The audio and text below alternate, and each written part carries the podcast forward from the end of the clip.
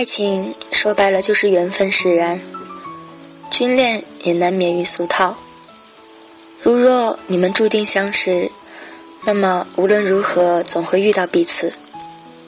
欢迎收听《迷彩情诗》，我是今天的主播依兰。今天的故事，执笔为情，缘起于你，送给大家。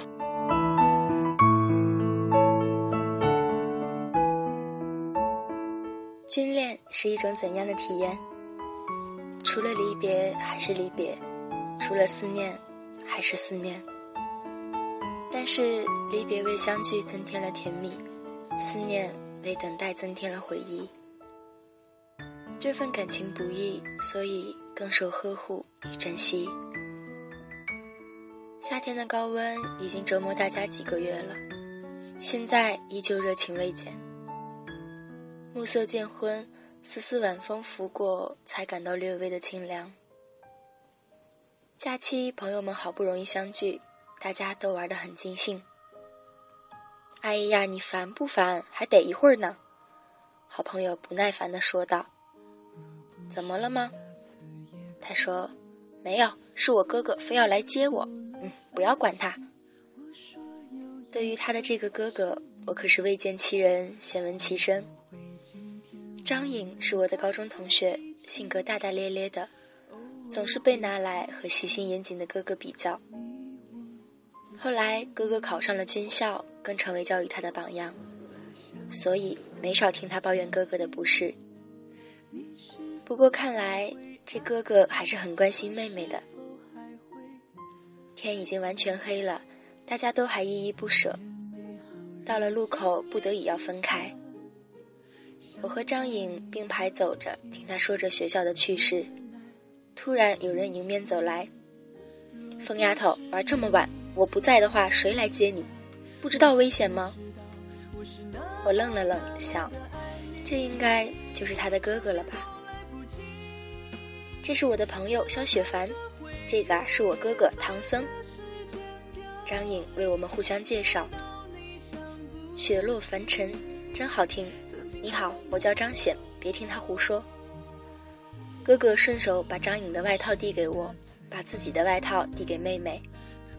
他说：“先送你同学回家吧。”我说：“不用了，我自己可以回去。”张颖在一旁说道：“可是我还有好多话要给你说呢。”说着便挽着我走在前面，我不推脱，也接过了他递来的外套。到了小区门口，他绕到了我们前面，说：“你存一下我的电话，到了家就发信息。女孩子晚上就快点回家吧。”很不幸，我也被列入了批评教育的行列。张颖说：“你看，知道为什么我叫他唐僧了吧？还是个唠叨又霸道的唐僧。”张颖趁机抱怨着：“假期里，只要我们出去玩，时间比较晚。”他都会来接妹妹，也会送我回家。师傅，我到了。由于他的唠叨，师傅成了我对他的代称。徒儿，为师收到，早点休息。在这一来一往中，我们也慢慢的熟络了。路上，三个人天南海北的聊着天，聊着我们的共同兴趣，聊着学校的趣事，聊着他在军校的生活。他们那堪比小学生的作息时间，他们收看我们嗤之以鼻的新闻联播，以及许多我们都没有听过的名词，四百米障碍跑、负重越野。在他的描述中，这些辛苦的训练云淡风轻，其中辛苦可能是苍白语言无法表达的。我也开始了解这生活，开始了解他。大学的假期没有作业的压力，变得悠闲而安逸。也许是张颖的生活太过颓废，所以被父母要求和哥哥一起晨跑。我也在他的要挟之下变成了陪跑。雪凡还好有你陪着，不然呐我就要被他唠叨死了。跑个步还那么多事儿，讲什么动作要领？你说他是不是已经被训练成强迫症了呀？不然你当我嫂子。帮我分担一点他的唠叨呗，救我于水火之中。咱俩这么好，以后你们吵架，我肯定帮着你。”张颖哀艳地说着。“我们还没好呢，你就想我们吵架呀？就算我们在一起，那也是我们一起教训你。”我笑着说。张颖说：“哥，你看，你们学校基本没有女生，我这可是为你操心。我把闺蜜都贡献出来当嫂子，让你安心训练学习，你还不领情。”我因为“嫂子”这两个字产生的窘迫，也在他们兄妹的争斗中云散云消了。后来他用“嫂子”这个话题向我打趣时，我也会用这个身份来教训他。暧昧的气氛在玩笑中酝酿，但谁也没有说破，任这感情发酵。同样是一次，他送我到楼下，他说：“我给张颖的未来嫂子买了一份礼物。”你帮我看一下怎么样？说着，拿出两块手表，任谁一眼都可以看出是情侣的。我说：“挺好，挺不错的。”嘴巴里是这么说，心里却五味杂陈。这么久了，从来也没有听他提起过呀。他说：“喜欢就带着吧。”张颖叫了这么久的嫂子，我总该正式确定一下吧。他笑笑的说着，将手表戴到了我的腕上，剧情就这么来了个大反转。我愣愣的站在那里，快回去，天都黑了。他说完便转身走了，我都没有反应过来是怎么回事儿。刚才他是在表白吗？平时那么唠叨那么多话，现在倒是直截了当，装起了高冷范儿。刚到家，他便发来信息：“徒儿，这是为师给你的紧箍咒，以后要听话，不然小心为师要念紧箍咒了。”我说：“千万别，你的唠叨神功啊，堪比唐僧念经。还有这紧箍咒也太丑了吧。”他说：“嗯，你以后可以换成戒指，随便你挑。”我说。那样，我一定要挑最贵的。在这样的玩笑中，我默认了这关系。张颖倒是预言成真，这样我就真的成了他的嫂子。转眼到了开学的时间，我们去送他。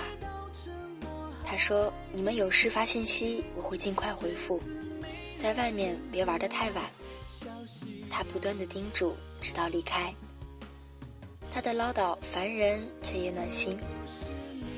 回去收到他这样一条信息，他说：“为师要闭关修炼去了，徒儿在外面一定要乖。”我说：“嗯，待你练成十八般武艺，我们再重踏西行路。”我也这样向他打趣。由于他们学校对手机管得十分严格，但是只要我发信息，他一定回复。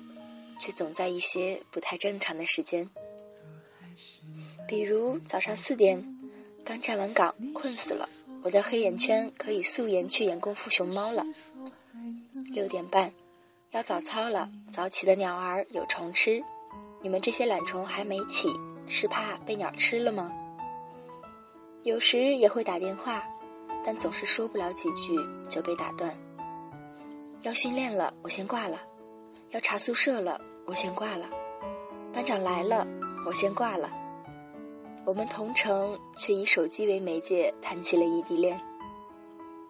我知道，并非他不柔情，军营中的他经常身不由己，但也能给我非常贴心的温暖。这就是关于军中男儿的柔情。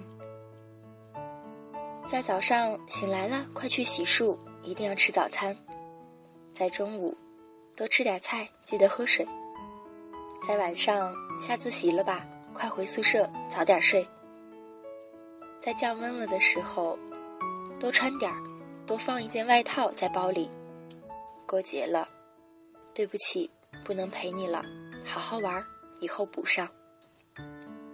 我的甜他知道，陪我开心，为我加油。我的苦他知道，陪伴我。安慰我，他的甜会第一个跟我分享，他的苦却从来拒绝我的参与。相聚的时间太少，只能互相迁就。他的周六还要进行训练，早上队列，下午体能，仅有一天的假日，由于是轮休，也不一定能出来，所以都是我去找他。每每总是会被拦下，请登记姓名和工作单位。他站在一边，笑着看着我窘迫的填写信息，第一次这样真切地感受到军队的严谨，也感受到了对他生活的参与。每次相聚的时间，可能还没有花在路上的多，而我却乐此不疲。一次偶然的邂逅让我遇见你，一场注定的相遇让我爱上你。恋爱后，我们深深的被对方吸引着，两个人有着说不完的话。在你这个师傅的影响下，我也变得滔滔不绝，说着我们的爱好，说着我们的经历。会拿着零食边走边吃，我们经常依偎着坐在一起，静静的听歌。我也会娇羞的问你为什么会喜欢我，期待着你的回答。你说，因为我是唐僧，你会倾听，我们在一起多合适，志趣相投，性格互补。第一次遇见你，张颖一个人口若悬河的说着，而你在一旁静静的听着。时而沉思，时而微笑，对他的话做出回应。那时便觉得这是一个安静会心的女孩。我说：“那你找个哑巴好啦，只听你说更安静。”我嘴上虽然这么说，心里还是暖暖的。听着那淡淡的歌声，听着他柔情的告白，在有他陪伴的日子里，世界。似乎只剩下我们，只剩下快乐。每次目送他归队，看着他一步一回头，我恨透了“到家归队”这几个字，但同时也明白了什么是职责。在他刚走的日子里，我总会觉得丢了什么，少了什么，忘了什么。在适应分别的日子里。我变得坚强，在他身不由己的日子里，他履行责任，我愿意等。生命中有一些人与我们擦肩了，却来不及遇见；遇见了，却来不及相识；相识了，却来不及熟悉；熟悉了，却还是要说再见。我们却有缘相遇、相识、相爱。因为一辈子不长，所以我会珍惜这个缘。因为下辈子不一定还能遇见戎装的你。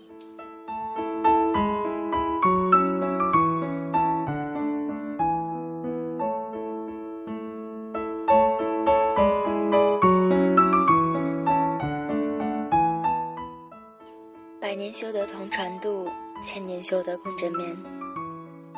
一辈子很短。能够与一个人相识、相知，并且相爱，那得需要多大的缘分呐？所以，既然在一起了，那就一直爱下去吧。不管现在的路走得多艰难，总归是为了以后的幸福。祝福你们一辈子永远在一起。今天的故事就讲到这里。我是依兰，迷彩情诗。下一次节目我们再见。带着爱的光，我梦中那座小屋有面对山的窗，我以为我已经接近了天堂，我以为我的爱。可为你疗伤。就是两个人去闯荡，等夜幕降临，只留下我独守月光。也许梦只属于远方，当你走近却已天亮。也许幸福只在平凡中生长。you stay with me? Don't you?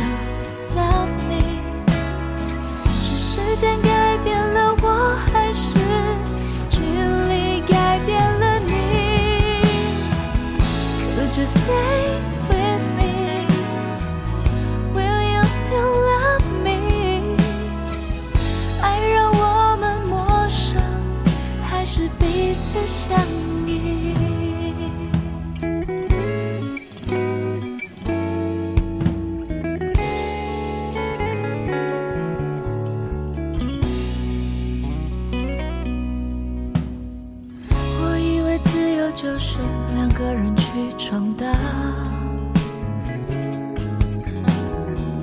当夜幕降临只留下我独守月光。也许梦只属于远方当你走近却已天亮。也许幸福只在平凡中生长。